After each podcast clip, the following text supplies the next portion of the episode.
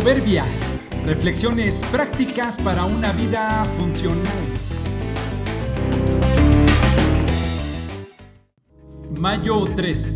Una sed para calmar la segunda parte. Una negación premeditada y amable previene la condescendencia sutil. La necesidad de ingerir líquidos, o mejor conocida como sed, está controlada por una región en el cerebro que se encarga de regular la cantidad de líquidos en el organismo. Este es el hipotálamo, que entre otras muchas actividades tiene como función enviar la orden de beber cuando detecta que la sangre y los demás líquidos están llegando a una densidad excesiva. Para ello, disponemos de dos increíbles sistemas detectores que están constantemente informando al hipotálamo. Uno de ellos mide la proporción de sales disueltas en la sangre y el otro la tensión en las paredes del corazón, lo cual da aviso sobre el volumen de sangre en circulación.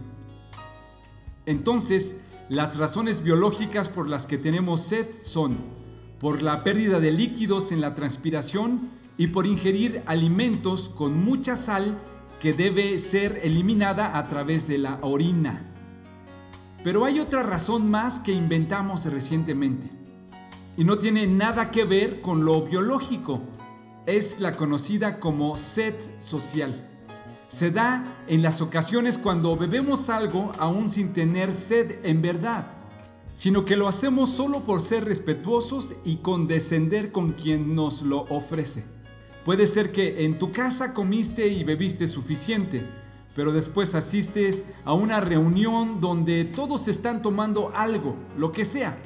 Entonces, el anfitrión amablemente te dice, ¿qué te sirvo? Y sin preguntar te entrega un vaso y terminas bebiendo uno, dos, tres o más vasos de algo que en realidad no tenías necesidad de tomar. Lo hiciste por la presión amable del que te ofrece y de los demás que ya están bebiendo.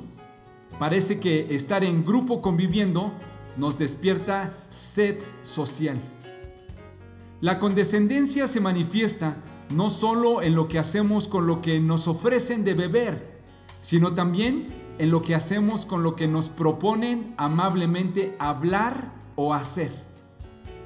Es mejor negarnos con amabilidad que lamentarnos por participar en algo que en realidad no queríamos y no necesitamos hacer.